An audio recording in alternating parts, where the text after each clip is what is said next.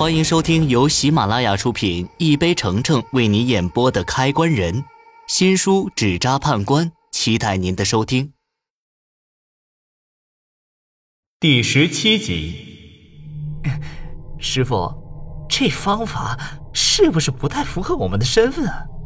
以后遇到麻烦没办法的时候，你还会顾及身份吗？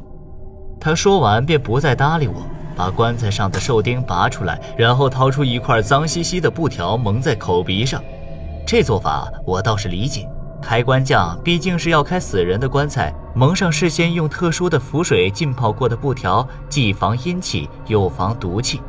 很多出问题的棺材在墓里放久了就会积攒阴气毒气，即使开棺匠再身怀绝技，也不一定能遭得住那棺材打开那一秒所喷涌而出的有害物质。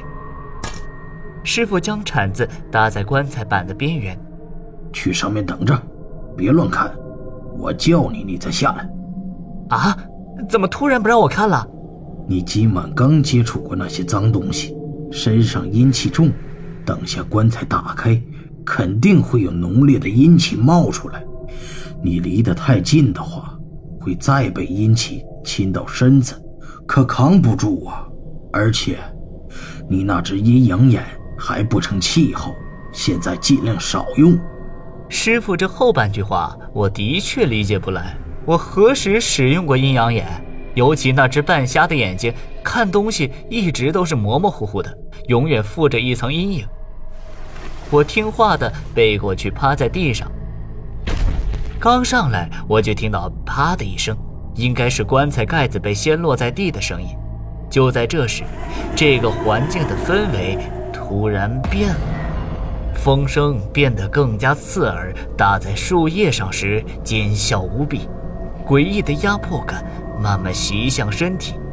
我站在原地，感到僵硬麻木，心里麻乱到不行，甚至有那么一瞬间，我觉得自己的灵魂被抽走了一半。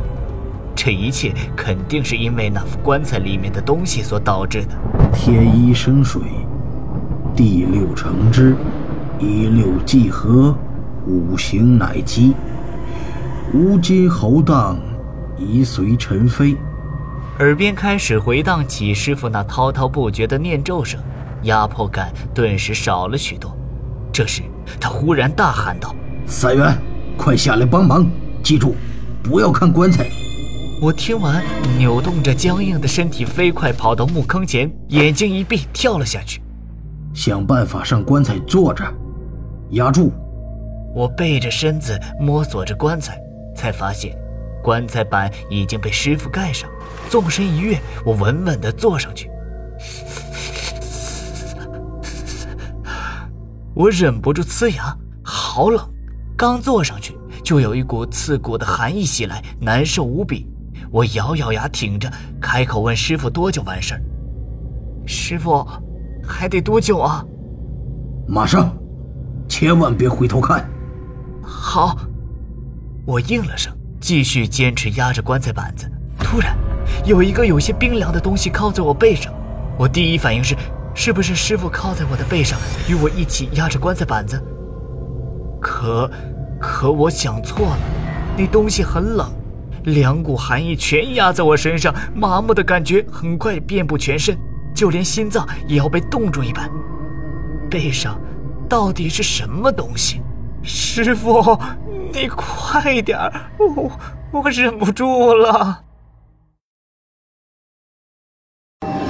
本集已播讲完毕。